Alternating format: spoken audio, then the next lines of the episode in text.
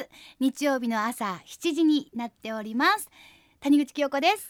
西国三十三所第十六番札所清水寺出自法の森清源です。おはようございいます。今日もどうぞよろしくお願いします。今週のテーマはなんと、うん。料理上達。おお本当ですか？お料理ね。ということでどちらなんですか、あえーとね大阪のお茨城市にあります第二十二番札所お札楽さん総持寺さんでございます。あ、掃除で私、あのずっとね、うん。あの阪急っ子でしたから、はいはい。もう駅名でありますもん。そうです。で JR もね今回新しいのができましたんで。あ総持寺駅。はい、うんうんうん。そうなんですよ。だからもうそれぐらいうん。有名というか大きいというか、そういう札所お寺さんということですよね。ご。ざいます。うん。でこちらのお寺は890年にですね、えー、包丁道の祖。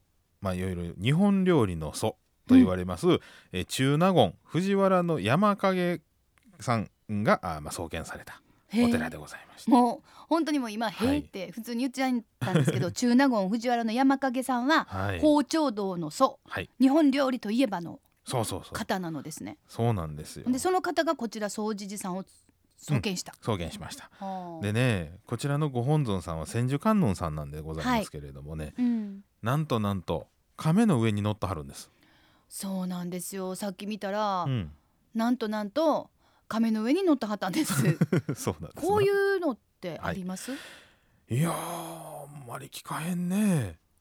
ね。うん、でまあその伝説、伝説、ええ亀の恩返しというね伝説がありましてね。亀の恩返しは聞いたことないわ、うん、あの今昔物語とか源平盛水記なんかにも紹介されてるんですけれどもね、ほう。えーこれがまああのここのお寺ができました。一つのまあゆえんでもあるんですけれどもそうで。なんで創建したかってことですもんね、はい、そうなんです。ちょうどこのお山影さんのお父さん、えー藤原の高房公という方がおられましてこの方が九州の太宰府へあの、まあ、赴く途中でございました、はい。ちょうどあの18日の観音さんの日でございましてね、うんうんえーちょうどこう、まあ、九州へ行く途中にですね亀をいじめとった子供たちがおったんですね。うんうん。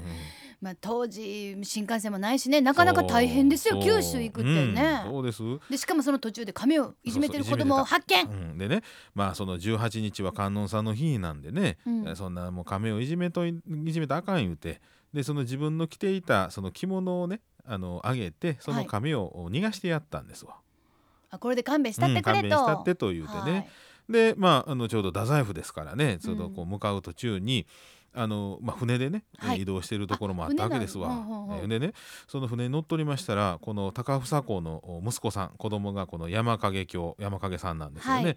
えーその子供の姿が船のお上でね姿が見えへんと、ほうえらいこほうっちゃ言うてひょっとしたらもう落ちてあの落ちてしもたんちゃう知かとね、うん。はい。川に落ちたんかもしれんというようなことで、えーもういもうその息子さんどこ行ったんやというようなことでこう必死に観音さんにお願いをしてうん。あのもう一回この姿をねあの落ちたらね、うまあ、海の海かあの川かあれですけど水の中ですからもう一回姿をね、えー拝ましてほしいというようなことで一生懸命こう祈っておりましたらばはい。亀さんにその山影さんを乗っけて亀さんがね助けに助けてくれてあ現ーれたんですよ。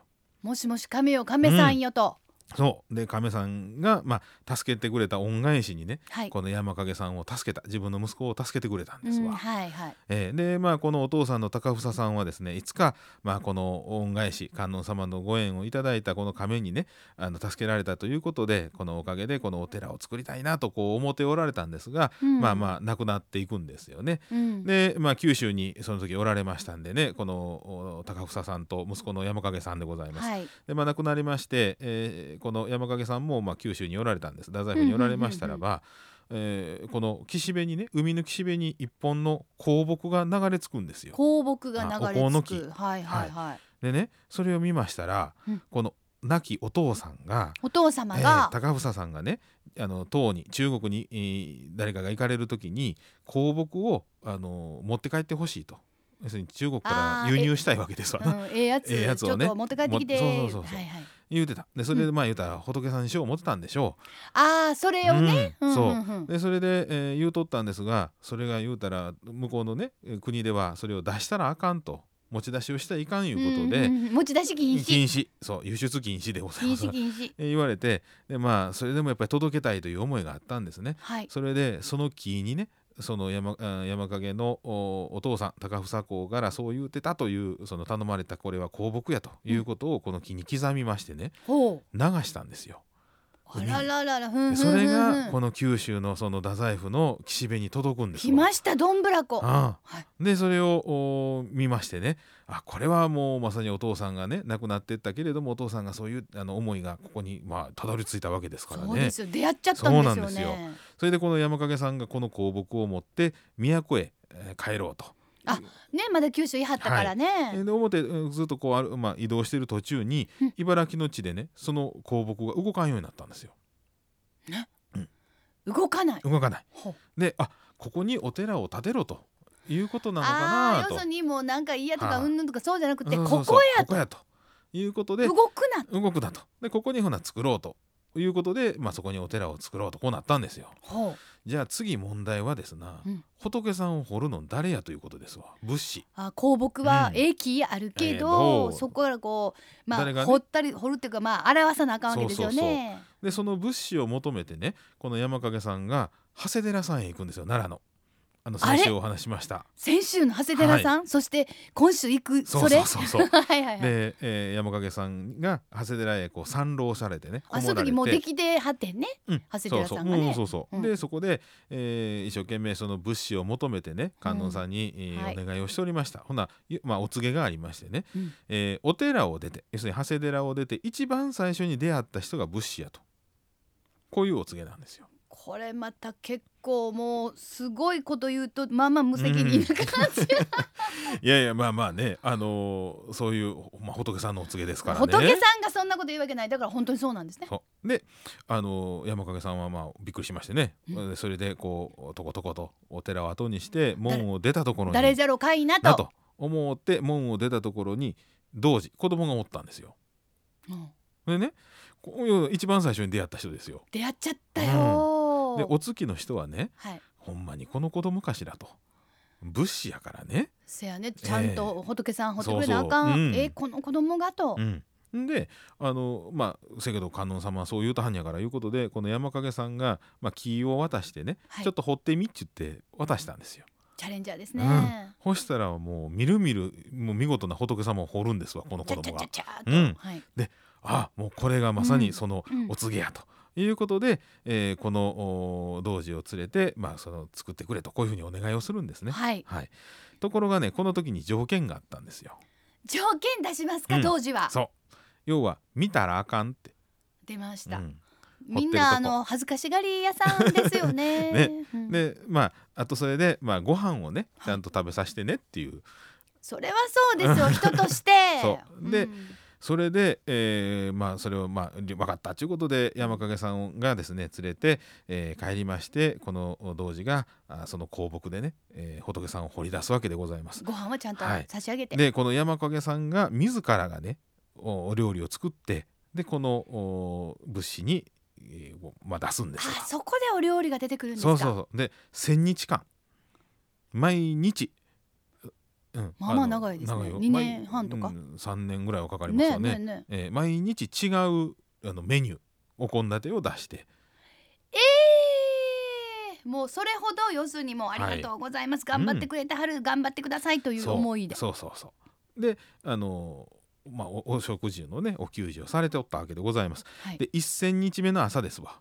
はい。そのお仏社その仏さんを作っているところからね声が聞こえたんですねうん、えその声はね「長谷の観音様はどちらに?」とこういう声が聞こえたんですね長谷の観音様はどちそう聞こえた。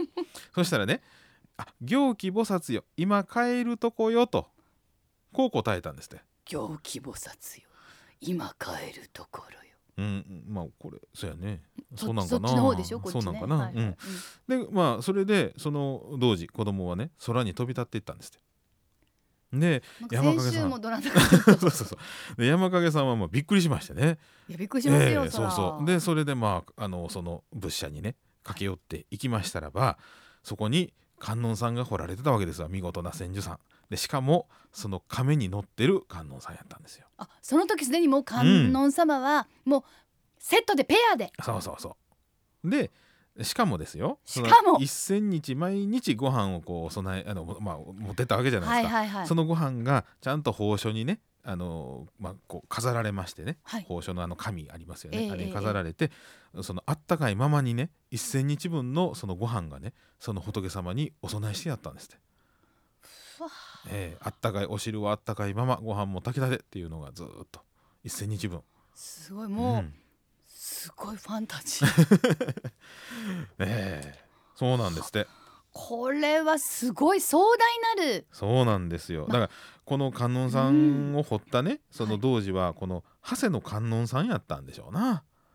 あそういうことですか。そうそうそう。来てくれはったんや。そう。で要はこのうん声を聞こえたのがね「行基菩薩よ今帰るとこよ」いうことなんで、行基さんが、はいはいはい。あの長谷の観音さんはどこへ行かれたんやろと思ってですね あの探しに来はってうん問い尋ねたらその声が、まあ、あの長谷の観音さんに届いてね。で、えー長谷の観音さんどちらよ?」言ったら「あ行基さんよ今から帰るからね」って言ったっていうわけですわ。あーうん。なんだか。